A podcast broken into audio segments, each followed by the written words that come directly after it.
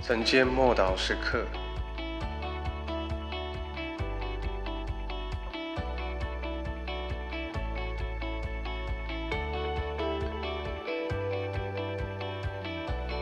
喜乐。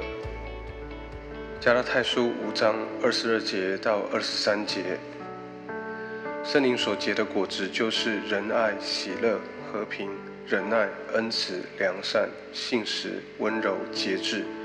这样的事没有律法禁止。在这段经文中，第二个圣灵的果子就是喜乐。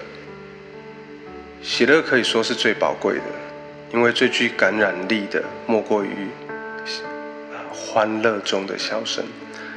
而喜乐的人最能够带来舒压跟释放。基督徒的信心中最重要的，可以说就是喜乐。我们知道福音是好消息，传扬时你不能够用小调来弹奏，你也不能够带着怀恨低沉的音调或自以为意的苦读，而喜乐可以驱散一切的灰心绝望，还有沮丧跟抑郁。喜乐可以把失望跟生气的毒针拔出来，喜乐可以使我们脱离绝望的辖制。让我们从另外一个属灵的高度来看待人生。还记得吗？旧约的先知哈巴谷，他在看到无花果果树不发芽的时候，葡萄树不结果的时候，橄榄树没有任何产出的时候，田里面也没有任何的收成，然后啊，在羊圈中也没有半只羊。牛棚里面也没有牛，可是现在哈巴谷却宣布说，就算是这样的困难的光景跟处境里面，我仍然要因耶华喜乐，以救我的神来为乐。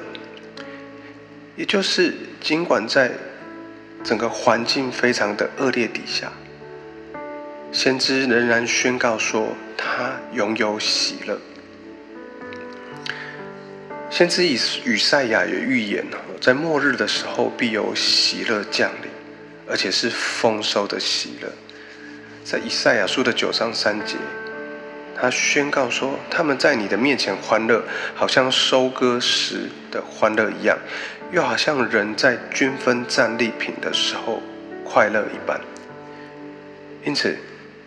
令人最心满意足的时刻，莫过于丰收的时刻，也就是我们即将看到一场大丰收，而这场丰收将带给基督徒的身体，带给基督的身体极大的喜乐，而且这是前所未有的丰收的喜乐。还记得吗？保罗写给菲利比教会的书信里面，“喜乐”这个词，在菲利比书总共出现了十五次。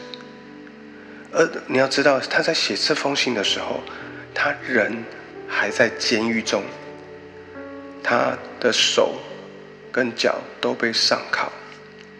尽管处于一个非常艰难的环境当中，但保罗仍然一再的鼓励菲利比的教会要喜乐。